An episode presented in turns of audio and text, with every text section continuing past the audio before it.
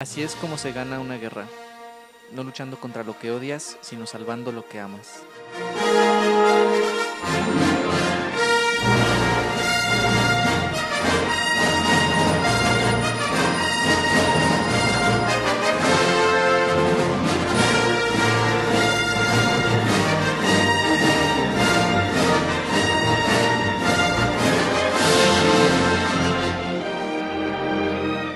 Bienvenidos una vez más a su podcast favorito, Jóvenes en Lío. Hoy nos encontramos una semana más aquí presentes y muy contentos. Como siempre, estoy con Aum y con Armando que nos acompañan. Y bueno, estamos más que felices de estar una vez más con ustedes. ¿Cómo están Armando? ¿Cómo están Aum? Pues muy bien, de maravilla en esta semana. Fue algo increíble con este clima medio nubladito que se disfruta para hacer todas tus actividades. Pero aquí estamos, Yo, yo no le creo nada Naum que ha sido una semana increíble. Dice, sí, una semana increíble. A mí se me hace que quería decir aquí desahogarse de muchos trabajos porque me consta que lo Ya. maltrataron en la A mí universidad. también me consta que lo maltratan. A nosotros tres nos han maltratado esta semana, entonces fingiremos un poquito que estamos bien. No, no es cierto. Estamos pues contentos de estar otra vez aquí. Yo estoy muy contento de estar otra vez aquí con ustedes y hoy pues cuéntenos de qué vamos a hablar. Oigan, también tenemos intro nuevo, ¿eh? Nada más por el día de hoy, un intro ocasión. especial. porque la ocasión lo amerita. Pero fíjense que en esta ocasión es un episodio en homenaje a una personita que más adelante les platicaremos. Pero queremos empezar hablando un poquito acerca de todo el contexto que estamos viviendo ahorita, que son los Juegos Paralímpicos, y cómo estos deportistas pueden canalizar esas deficiencias para lograr algo grande y llegar a, est- a estas dimensiones que con el simple hecho de ya participar en estos Juegos Mundiales es algo digno de admirar. No sé qué piensan. Sí, totalmente. O sea, ellos creo que están dejando eh, más que números y, y récords y más que medallas para una tabla, creo que están dejando una enseñanza muy grande, ¿no? Este, pues sí, para, para todos nosotros que, que los vemos así con, que, que se sobreponen a sus, a sus discapacidades, pero pues también para aquellas personas que, que son como ellos, ¿no? Y eso creo que es lo más valioso. O sea, siempre los Juegos Paralímpicos eh, eso es lo más valioso, o sea, el mensaje que ellos dan, sean ganadores o no de medalla, o sea, el mensaje que, que nos deja, ¿no? No, y la verdad es que es increíble. Bueno, a mí me encanta ver cómo, cómo ellos hacen las cosas increíbles. O sea, realmente a veces nosotros nos quejamos de nuestro día a día. Por ejemplo, yo les platicaba, ayer me tocó hacer ejercicio y yo y venía, no hombre, destrozada. Pero a mí me encanta cómo ellos a lo largo de toda su vida pues seguramente han sufrido, ¿no? Pero hoy los esfuerzos llegan en un resultado y pues la verdad es que sabemos que en México siempre se esperan medallas de los Juegos Paralímpicos y pues más que contentos, ¿no? Siempre.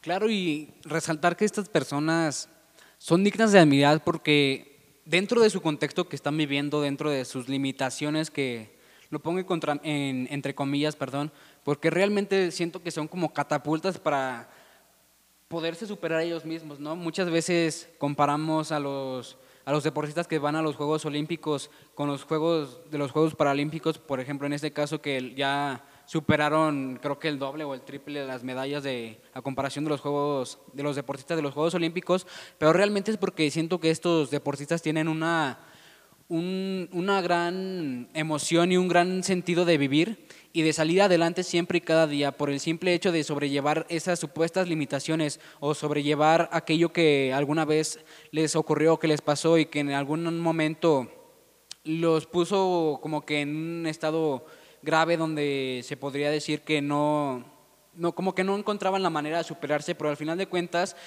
el hecho de canalizar eso para lograr algo grande es digno de admirar. Al final creo que lo que los lleva ahí a ellos, eh, más que todo la capacidad física, o sea, podríamos decir que muchos de los atletas olímpicos este, ganan realmente por, por su capacidad física, pero los atletas de los Juegos Paralímpicos, siento yo, y no sé si concuerdan conmigo, que es más por su espíritu, o sea, por la fortaleza, no por la fuerza, sino por la fortaleza, que no es lo mismo, ¿no? La fuerza eh, creo que se refiere a eso físico, ¿no? A eso que, que uno tiene este, como de energía, pero la fortaleza va más allá, ¿no? O sea, por ahí hay una frase que dice que cuando se te terminan las fuerzas, lo único que te queda es tu fortaleza, ¿no? Y estos atletas creo que tienen un espíritu fortalecido en la adversidad, ¿no? ¿Y cuántas veces no hemos dicho esto, no? O sea, incluso hemos hablado eh, ya de carácter, hablamos, por ejemplo, en el episodio de masculinidad, de cómo en la adversidad es donde surgen esos caracteres, o sea, esos, esas personas con el carácter capaz de transformar el mundo, ¿no? Entonces, creo que es un mensaje muy claro para que cuando nosotros nos sintamos en un momento de adversidad, que puede compararse o no con lo que ellos pasaron, cuando estemos en un momento así, para empezar, no, sintamos que es como un castigo, ¿no? Quizá que es, es una prueba. Y, y, pues eh, nos están probando, ¿no? En, en, un momento de dificultad se nos está probando. Y si nosotros salimos adelante, si nosotros pedimos esa fortaleza, porque al final la fortaleza, siento yo, también viene de Dios, ¿no? O sea, sale de uno mismo, pero también viene de Dios. Creo que es cuando vamos forjando esos temples de acero, ¿no? Esas, esas almas que son capaces de, de soportarlo todo, ¿no? No, y la verdad es que son ejemplos de vida impresionantes. Ya lo veíamos también en episodios justo anteriores de nuestra trilogía, este, que todas esas adversidades al final llegan a un camino de flores, a un camino brillante, porque ellos, todo, yo creo que todo el proceso ha sido increíble y pues ya lo habíamos hablado, este, casi siempre los deportistas no tienen apoyo, por ejemplo aquí en México y este, yo creo que más los paralímpicos, ¿no? Entonces todo ese esfuerzo ha sido de ellos y la verdad es que a mí se me hace impresionante porque realmente nos están poniendo el ejemplo de que se puede, de que si queremos nosotros podemos lograr lo que nos propongamos. Y también creo que a nosotros nos queda un poquito más claro y ese sentimiento de, admirarlos y de aprender de ellos, porque si, como ya notaron en, dentro de nuestro intro que fue un poquito diferente y también en nuestra esquina superior izquierda me parece, este episodio es un homenaje a una persona que realmente admiramos mucho y que tenemos mucho que aprenderle, una, una amiguita que tenemos en común, que de alguna u otra manera ya está gozando en los brazos de nuestro Señor y que siempre es un motivo por el cual tenemos que replantearnos lo que estamos viviendo y saber vivir, porque realmente es lo que cuenta. No es el simple hecho de vivir, sino saber vivir. Saber vivir, saber vivir, wow, ¿no? Y no sé si recuerdan, bueno, nosotros tuvimos una vez la oportunidad de, ir a visitarla a ella ya hace algunos este, años a su casa. Ahí fue donde nos enteramos que era fan de, Star Wars, por eso quisimos este, empezar con este intro y empezar también con esta frase ¿no? que, ustedes escucharon al principio. Y creo que si, si concuerdan conmigo, ella sabía vivir, ¿no? a pesar de, la enfermedad que tenía, em, que para muchos podría ser como un, un lastro, decir es que no la dejó vivir, yo creo que no, para nada, ¿no? Bueno, vamos a ponerlos un poquito en contexto. Este, ya les hemos platicado que nosotros nos conocemos desde hace años. Eh, y cuando nosotros estábamos por ahí de... Prepa, en prepa, en prepa bien primer semestre en prepa. Este, nosotros, gracias a Naum, conocimos a, a una persona que tiene una enfermedad que como coloquialmente la llamamos como piel de mariposa, acá nuestro... Epidermolisis bulosa. este, y esta, esta enfermedad causa eh, que en, las, en la piel se, se generen como llagas, como si, como si se fuera cayendo poco a poquito.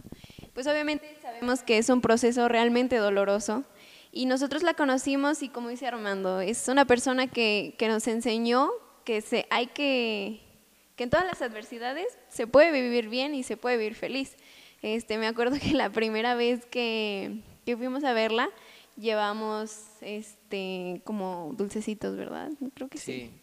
Y la verdad es que ella feliz nos compartió, nos la pasamos muy bien. La verdad, yo, yo me acuerdo de ella muy feliz, tengo muy buenos recuerdos. Sí, y fíjense que precisamente por eso quisimos hacer este episodio de manera especial, en, en honor a ella, porque realmente creemos que se lo merece y porque es un ejemplo a seguir, porque realmente es ese ejemplo donde tenemos que encontrar las, las formas y los medios para saber vivir, para poder encontrar nuestro rumbo, para poder saber siempre estar con alegría, siempre vivir con amor, eh, rodeado con los, que nos, con los que nos rodean, perdón, y también saber encontrar esas motivaciones que nos van impulsando a cada día superarnos.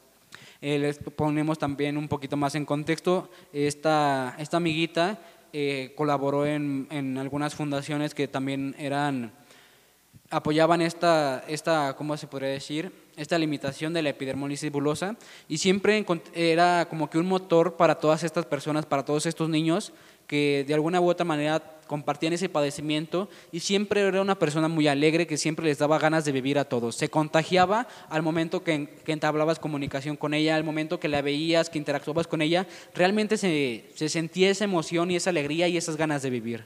Y de servir también, ¿no? O sea, yo me acuerdo mucho de un evento justo al que, al que nos invitaste tú, Nauma, a apoyar eh, para hacer como conciencia de esta causa. Y fue justamente en Altasia, si, bien, si recuerdas, en Altasia nos invitaste y estuvimos ahí un, tiempo. Y realmente, pues creo que eran sus papás, ¿no? Los que, los que apoyaban como toda esa fundación.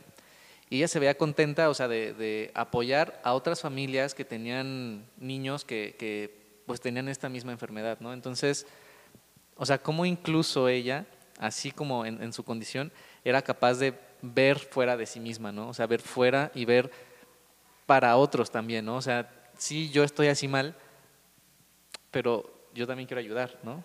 Y eso es un mensaje precioso que yo creo ella, ella deja en, en vida.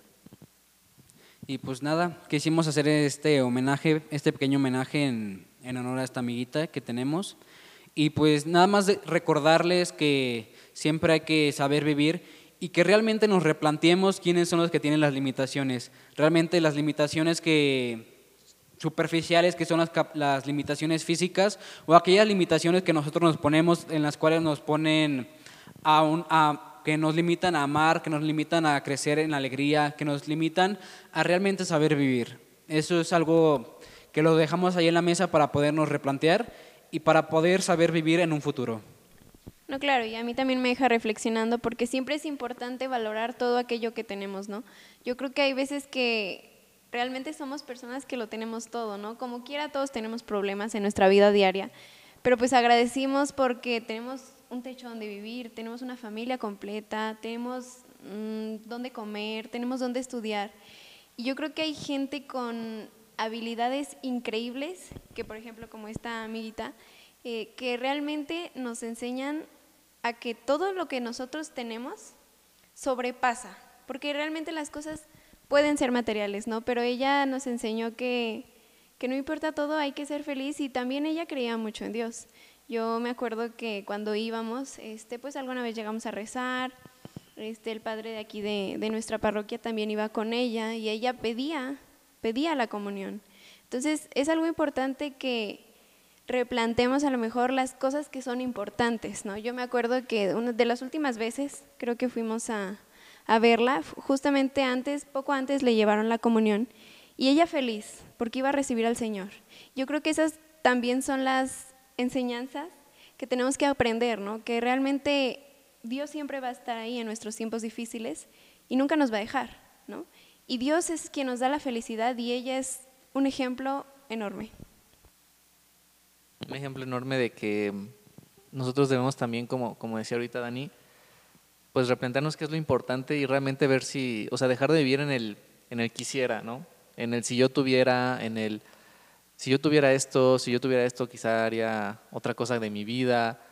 Como que siempre volteando a ver a lo que nos falta y nunca nos damos cuenta de lo que tenemos, ¿no? Eh, creo que es, es, es, algo que ahorita en lo personal me ha puesto mucho a, pensar y que a todos nosotros que, que, estamos aquí y a ustedes que nos están escuchando, yo los invitaría a eso, ¿no? A que se pongan a, a pensar por qué siempre vivimos en el quisiera, por qué siempre vivimos en el es que me gustaría y no vivimos en, en, el, en el estar en un constante agradecimiento de lo que ya tenemos, ¿no? Y incluso pónganse a pensar, o sea, las veces que ustedes hacen oración, con Dios, que espero este, todos tengamos esa, pues esa comunicación con Dios, o las veces que le rezamos, casi siempre es un te pido por, ¿no? Y te pido por, y te pido por, Señor, te pido por este, mi familia, que está perfecto, está claro que está bien pedir, ¿no? Pedir a Dios. ¿Cuántas veces le agradecemos también? ¿No? ¿Cuántas veces damos gracias también? O pedimos perdón también. Y pues ya estamos conscientes de la presencia de este angelito que ya está gozando ahí en el cielo y pues de alguna u otra manera ella ya está disfrutando en los brazos de nuestro Padre. Y pues este episodio fue en homenaje a ella y por sus enseñanzas. pues que la fuerza le acompañe. Así es. Y muchas gracias por, por escuchar este episodio, por verlo y pues los, los seguimos invitando a que nos sigan en todas las redes y a que nos compartan. Igualmente, pues les pedimos su oración por todas estas personas que a lo mejor tienen algo que los imposibilita. ¿no? Yo sé que ellos salen adelante, pero no está de más que nosotros estemos en constante en oración por ellos. Y sobre todo si conocemos a alguien o pues meramente nuestra familia puede tener problemas, nuestros amigos pueden tener problemas, pues siempre ponerlos en los zapatos de las demás personas y ayudar, ¿no? Yo creo que el servicio es lo más importante si lo hacemos con amor. Y pues nada, les pedimos también sus oraciones por ella, por todas las demás personas que, que ahorita enfrentan alguna adversidad. Y pues también obviamente sus oraciones por todas las personas que están compitiendo en los Juegos Paralímpicos, porque realmente son ejemplos de vida. Bueno, pues ahí está el, el mensaje para todas las personas que no creen en los imposibles. Este episodio va especialmente para ustedes.